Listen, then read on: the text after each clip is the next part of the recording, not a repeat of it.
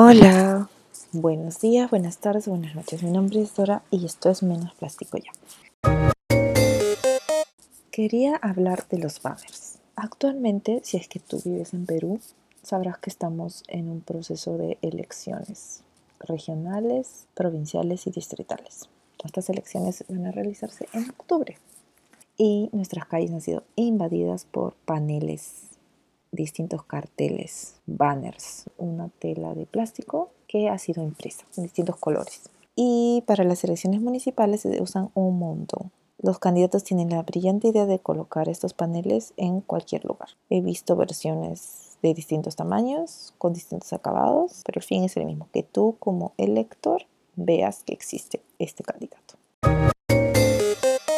Antes, cuando habían elecciones, eh, se pintaban las casas los muros. Si tenías una pared grande considerable, pues un candidato iba y negociaba contigo, en el mejor de los casos, y tú accedías a que pinte tu casa. Eso pasa mucho todavía en el interior del país. Cuando yo era chiquita y vivía en otro lugar, eso pasaba regularmente. En el mejor de los casos volvían a pintar tu muro. En otros países, la cosa también es un poco diferente. Yo he estado en un país nórdico en época de elecciones y ahí no hay este tipo de propagandas masivas y de alto impacto.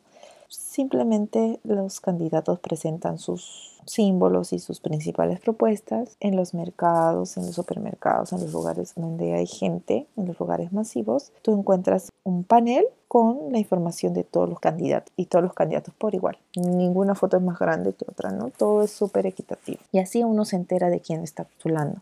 Obviamente se usan los medios masivos digitales. Eso ya es algo descontado ¿no? en estos países. Y eso es lo que deberían de ser los candidatos. Sé que muchos, sobre todo en el interior, usan la radio como opción.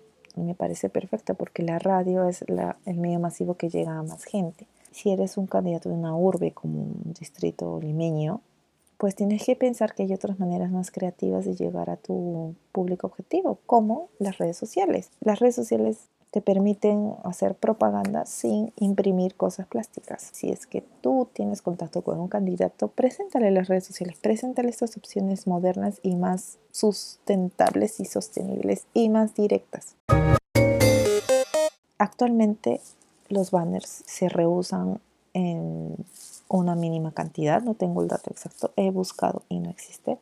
Sé que, por ejemplo, usan banners antiguos para tapar tolvas, tapar camiones, para reforzar viviendas vulnerables, para tapar pisos y así, para cubrir cosas, ¿no? Porque son grandes. Hay una pequeña cantidad que es transformada en artículos utilitarios. Por ejemplo, hay una empresa de impacto social que se llama FV. Fue un banner ellos lo que hacen es trabajar con las internas del penal Santa Mónica y ellas son las que crean estos artículos utilitarios como estuches, cartucheras, monederos, distintas cosas con banners, ¿no? Entonces ahí ya el impacto social y el impacto ambiental es, es interesante. Yo te invito a que seas un poco crítico con tus candidatos. Yo particularmente no voy a votar por alguien que me pone banners en las calles. ¿Por qué? Porque si es que tú eres un candidato que se supone que quieres el bienestar de tu ciudad, tienes ideas, en teoría tienes ideas buenas para mejorar. No puede ser que tu carta de presentación sea poner banners a y siniestra, ¿no? Porque asumen los candidatos que yo quiero ver banners o que yo voy a influenciar mi voto viendo una cara en la calle. No tiene lógica. Son segundos. Es cierto que de repente se me va a quedar el símbolo en la cabeza y están apelando a mi inconsciente, pero no, tienen que reconocer que no es una estrategia inteligente. Pero te he hecho reflexionar un poco sobre este problema que, está, que nos aqueja actualmente y prometo volver pronto con un nuevo episodio.